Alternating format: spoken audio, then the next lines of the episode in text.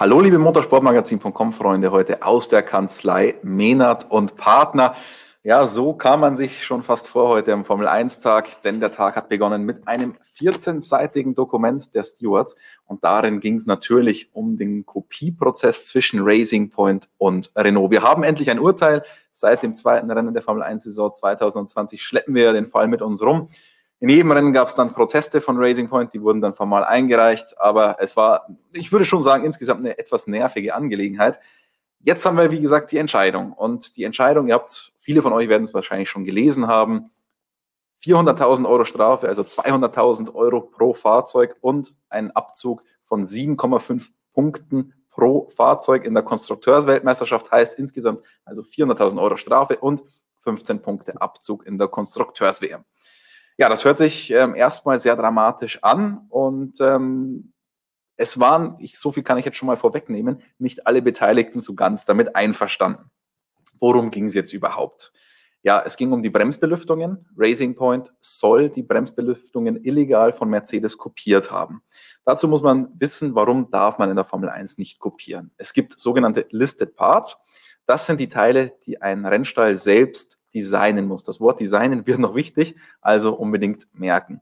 Warum muss das alles so gemacht werden? Ja, es gibt in der Formel 1 traditionell Teile wie beispielsweise Motor oder Getriebe, die kann nicht jeder kleine Rennstall selbst entwickeln, die kauft man sich einfach zu. Weil man aber allerdings in der Formel 1 den Anspruch hat, dass es auch eine Konstrukteursweltmeisterschaft ist, eine Ingenieursmeisterschaft, hat man gesagt, okay, irgendwo müssen wir den Cut machen. Manche Teile darf man kaufen, manche darf man nicht kaufen. Deswegen die Listed Parts, alle Teile, die man nicht zukaufen darf, das sind Monocoque, Überrollstrukturen, die vordere Crash-Struktur, also die Nase und alle aerodynamischen Teile.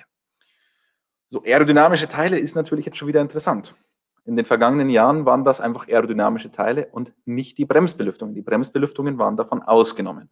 Und genau da gab es im Jahr 2020 eine Änderung im sportlichen Reglement. Die Bremsbelüftungen wurden zu den Listed Parts hinzugefügt. Und genau da sind wir jetzt an unserem ersten großen Problem, das sich eigentlich durch diesen ganzen Prozess durchzieht. 2019 durfte sich Racing Point die Bremsbelüftungen noch ganz legal von Mercedes kaufen. 2020 nicht mehr. Jetzt äh, gibt es dann noch eine, großen, eine große Unterscheidung zwischen vorderen Bremsbelüftungen und hinteren Bremsbelüftungen. Renault hat Protest eingelegt gegen beide am Racing Point. Und schauen wir uns erstmal die vorderen an. Da hat Racing Point die im Vorjahr von Mercedes gekauft, hat die so ins Auto eingebaut und hat sie in diesem Jahr ja, weiterentwickelt, geringfügig und wieder ins neue Auto eingebaut. Jetzt stellt sich die Frage, Racing Point hat ja die Teile eingekauft und hat sie nur ein bisschen weiterentwickelt. Also im Wesentlichen sind fast die gleichen Teile am 2020er Auto wie am letztjährigen Mercedes-Boliden. Das hat Racing Point aber jetzt eigentlich streng genommen nicht selbst designt, sondern von Mercedes übernommen und ein bisschen verfeinert. Da kann man sich jetzt schon streiten. Hat Racing Point die Teile selbst designt oder eben nicht? Die Stewards sind dann zu dem Schluss gekommen, dass man sagt, wenn man es im Vorjahr noch kaufen durfte und das dann weiter angepasst hat, dann hat einem das Design quasi schon gehört dann ist das die DNA des eigenen alten Autos und man hat das weiterentwickelt. Weil in der Formel 1 fängt man nie auf einem weißen Blatt Papier an. Man entwickelt eigentlich Autos immer weiter, auch wenn die Ingenieure das jedes Jahr dann erzählen, äh, wenn sie das Auto stark umgebaut haben, dass sie alles um, umdesignt haben und so weiter. Aber da hat man sich darauf geeinigt, okay, an dieser Stelle kann man sagen, das Design hat dann schon Racing Point gehört, das war dann die DNA und okay, hinten war der Sachverhalt ein bisschen anders. Denn da hat Racing Point in der Saison 2019 zwar die Mercedes-Teile gekauft, hat sie aber nicht eingesetzt. Warum haben sie es nicht eingesetzt? Weil sie in der vergangenen Saison noch komplett unterschiedliche Fahrzeugkonzepte hatten. Mercedes fährt ja schon seit jeher mit einem relativ langen Auto und mit sehr wenig Bodenfreiheit. Das heißt, das Auto ist wenig angestellt. Racing Point hingegen hat immer versucht, diese Red Bull-Philosophie zu kopieren. Also heißt, Auto hinten hochgestellt, viel Bodenfreiheit. Dadurch funktioniert das ganze Auto so ein bisschen wie ein Diffusor. Und ja, zu diesem Design haben die hinteren Bremsbelüftungen einfach nicht gepasst. Bremsbelüftung vielleicht noch ganz kurz eingeschoben. Das ist natürlich viel mehr als jetzt nur eine Bremsbelüftung an sich. Also die machen viel mehr, als der Name sagt. Es ist eine aerodynamische Komponente. Deswegen wurden die ja dann auch in diesem Jahr in diese Listed Parts aufgenommen. Ungefähr 20 Prozent hat uns Cyril Abitibul heute gesagt, der ganzen aerodynamischen Testkapazitäten wendet ein Team tatsächlich auf die Bremsbelüftungen an. Jetzt hat das Teil eben zum Konzept von Racing Point im vergangenen Jahr nicht gepasst, deswegen hat man die nicht einbauen können. Jetzt haben sie aber in diesem Jahr den ganzen Mercedes des Vorjahres kopiert, inklusive dem ganzen Konzept mit Anstellung und so weiter und plötzlich haben die Teile gepasst. Und dann haben sie gesagt, okay, dann bauen wir die auch ein. Jetzt haben wir aber das Problem, dass Racing Point die Teile gar nicht am alten Auto verbaut hatte, aber am neuen. Und jetzt kann man sich fragen, okay, dann ist das keine Weiterentwicklung mehr. Dann hat Racing Point eigentlich dieses Design nie besessen, dann war das nie die DNA von Racing Point. Und genau das ist der Punkt. Racing Point hat dann gesagt, ja, wir haben ja die Teile nicht komplett eins zu eins genommen. Wir haben die auch ein bisschen verfeinert. 883 Zeichnungen will man da angefertigt haben. Aber die Stewards haben dann gesagt, ja, 883 Zeichnungen mag es schon gegeben haben, aber weil man für jede einzelne Mini-Änderung eine neue Zeichnung braucht, reicht das eben nicht. Und deswegen haben sie gesagt, it cannot be considered as a design of Raising Point. Also das heißt, die Designfrage an der Stelle hat man gesagt, nein, in dem Fall nicht. In dem Fall haben sie sich das geklaut, nicht rechtmäßig beschaffen und deswegen ist es illegal, was sie gemacht haben. 883 Zeichnungen, aber am Ende sollen die Teile für den normalen Menschen immer noch komplett identisch gewesen sein. Also die lagen dann auf dem Tisch bei den Stewards, sie haben sich die angeschaut und konnten wirklich keine Unterschiede feststellen. Auch Renault konnte keine Unterschiede zwischen den Mercedes und den Racing Point Teilen feststellen. Deswegen hat man gesagt, okay, das ist so wenig Veränderung, das ist kein eigenes Design und deswegen, ja, ist es eben illegal, was Racing Point an der Stelle gemacht hat. Jetzt kommt Mercedes ins Spiel. Jetzt fragt ihr euch natürlich, wenn Racing Point diese Teile unrechtmäßig erhalten hat, hat dann Mercedes vielleicht auch was falsch gemacht? Naja, an sich ist der Wissenstransfer ja tatsächlich 2019 zustande gekommen. Racing Point hat es dann nur nicht verbaut. Allerdings gab es dann noch einen Punkt in dieser Stewards Erklärung, der vom 6. Januar 2020 spricht. Und an diesem 6. Januar 2020 war das sportliche Reglement eigentlich schon in Kraft für diese Saison. Und an diesem 6. Januar hat Mercedes tatsächlich einen kompletten Satz der Bremsbelüftungen zu Racing Point geschickt. Also wirklich ein physisches Exemplar dahin geschickt. Da haben die Stewards aber Gnade vor Recht walten lassen. Warum? Einerseits wurden diese Teile dann letztendlich nicht eingesetzt und andererseits soll Racing Point keine zusätzlichen Informationen erhalten haben, die man nicht schon davor gehabt hätte. Stellt sich aber für mich trotzdem die Frage, warum hat man die Teile dann überhaupt geschickt? Also da ist für mich schon noch ein kleines Fragezeichen dahinter. Toto Wolf hat sich da natürlich gleich rausgeredet, hat gesagt, für uns ist alles glasklar. Auf keinen Fall haben wir irgendwas gemacht, was da im Bruch, im Bruch zum Reglement wäre. Und hat ganz klar gesagt, nein, er hat null Bedenken, dass da irgendwas auf sie zukommt. Und in dem Urteilsspruch der Stewards ist Mercedes eigentlich auch ganz fein raus. Was sagen die Beteiligten zur ganzen Sache? Racing Point hat sich heute nicht ausführlich ähm, dazu geäußert. Morgen am Samstag haben wir noch eine ausführliche Runde mit Ottmar Schaffnauer und Andy Green, dem technischen Direktor von Racing Point. Heute hat Ottmar Schaffnauer nur ganz kurz bei Sky UK gesprochen. Da hat er gesagt, einerseits ist jetzt natürlich erstmal so, dass das Auto technisch legal ist, was ganz gut ist.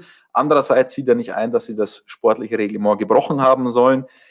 Und das ist auch wieder ein interessanter Punkt wie man ein Reglement liest. Ist es im Geiste des Reglements, was Racing Point da gemacht hat, oder eben nicht? Wenn man das Reglement wirklich ganz genau nimmt, hat Racing Point wahrscheinlich tatsächlich nicht dagegen verstoßen, aber es war eben auch nicht im Geiste des Reglements.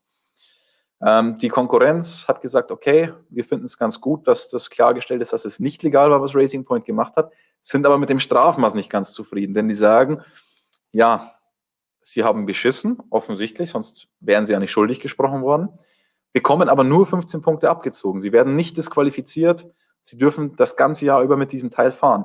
Und das ist ein sehr interessanter Punkt, den die Stewards auch klargestellt haben. Diese Strafe, die sie bekommen haben, die ist schon für alle Einsätze gedacht. Deswegen diese Strafe bezieht sich auf den Steiermark Grand Prix, als der erste Protest kam. Für alle anderen Proteste wurde einfach ein Reprimand, also eine Verwarnung ausgesprochen. Sie sagen aber ganz klar, diese relativ harte Strafe auf den ersten Blick, bezieht sich für alle weiteren Einsätze und alles ist damit abgegolten. Deswegen sagt die Konkurrenz, ja, schön, dass sie schuldig gesprochen wurden, aber die Strafe ist uns zu milde. Renault sagt das natürlich allen voran, die den Protest eingelegt haben, aber auch beispielsweise McLaren, die ja auch sehr stark dahinter waren, Williams und so weiter. Also die sind nicht zu 100 Prozent zufrieden mit der ganzen Geschichte.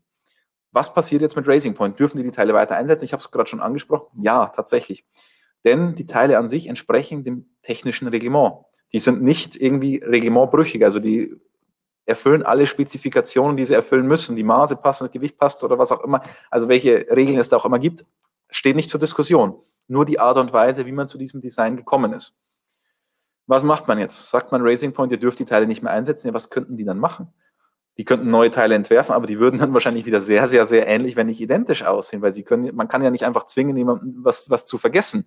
Sie können ja auch nicht mutwillig irgendwas komplett anderes designen, weil dann, das wäre ja auch dem Ganzen zuwider. Also, es ist da sehr schwierig, irgendwas Richtiges zu finden. Jedenfalls hat man gesagt, okay, das technische Reglement wird eingehalten, deswegen könnt ihr diese Teile tatsächlich einsetzen. Welche Konsequenzen hat das Ganze für den Sport? Viele sind ja davon ausgegangen, dass das ein Urteil sein wird, das Strahlkraft über, dieses, über diesen einen Fall hinaus hat. Wenn man sich den Fall genau anschaut, ist er doch relativ speziell und kann deswegen nicht als Präzedenzfall angesehen werden, meiner Meinung nach.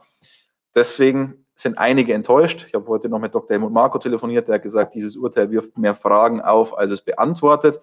Der hätte natürlich gerne gehabt, ähm, dass man ganz klar weiß, was darf man, was darf man nicht, um dann mit Alpha Tauri genau das Gleiche zu machen mit Red Bull, was man da eben mit Mercedes gemacht hat. Aber das war so nicht zu erwarten, denn es ist ein sehr spezieller Fall, eben mit dem Übergang des Status von Listed Parts zu Non-Listed Parts, respektive umgekehrt.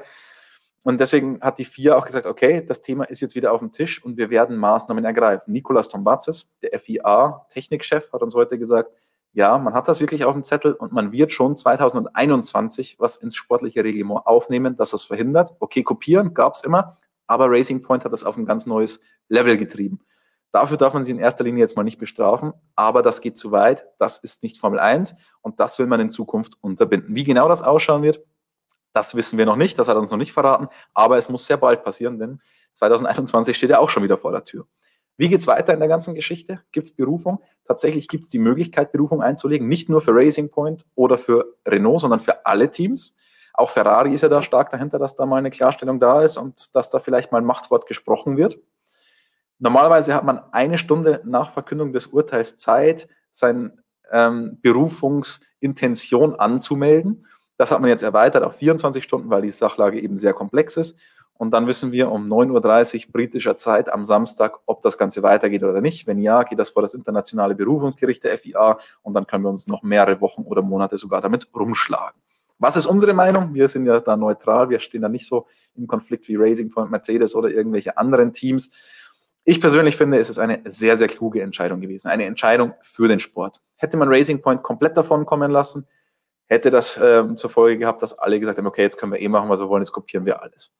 Hätte man Racing Point härter bestraft, Disqualifikation, wäre das gleichbedeutend gewesen mit einem Verbot des Einsatzes dieser Teile. Und dann hätte man möglicherweise gar nicht mehr teilnehmen können an der Formel 1 Saison 2020, weil, wie vorhin angesprochen, man kann ja nicht zwanghaft irgendwas ändern, nur des Änderns Willens.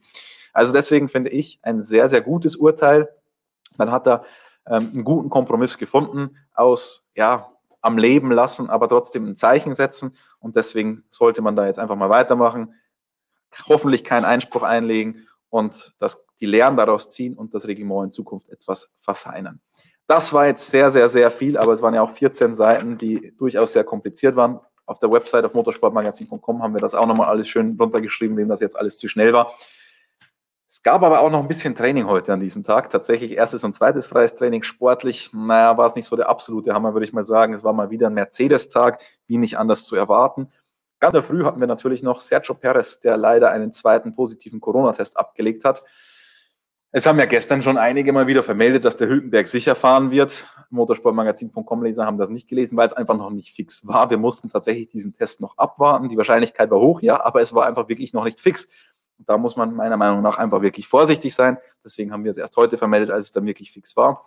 Könnte für Sergio Perez auch noch Konsequenzen für Barcelona haben. Es ist jetzt ein bisschen unklar, ob er nochmal in Quarantäne muss, vielleicht sogar dann zehn Tage.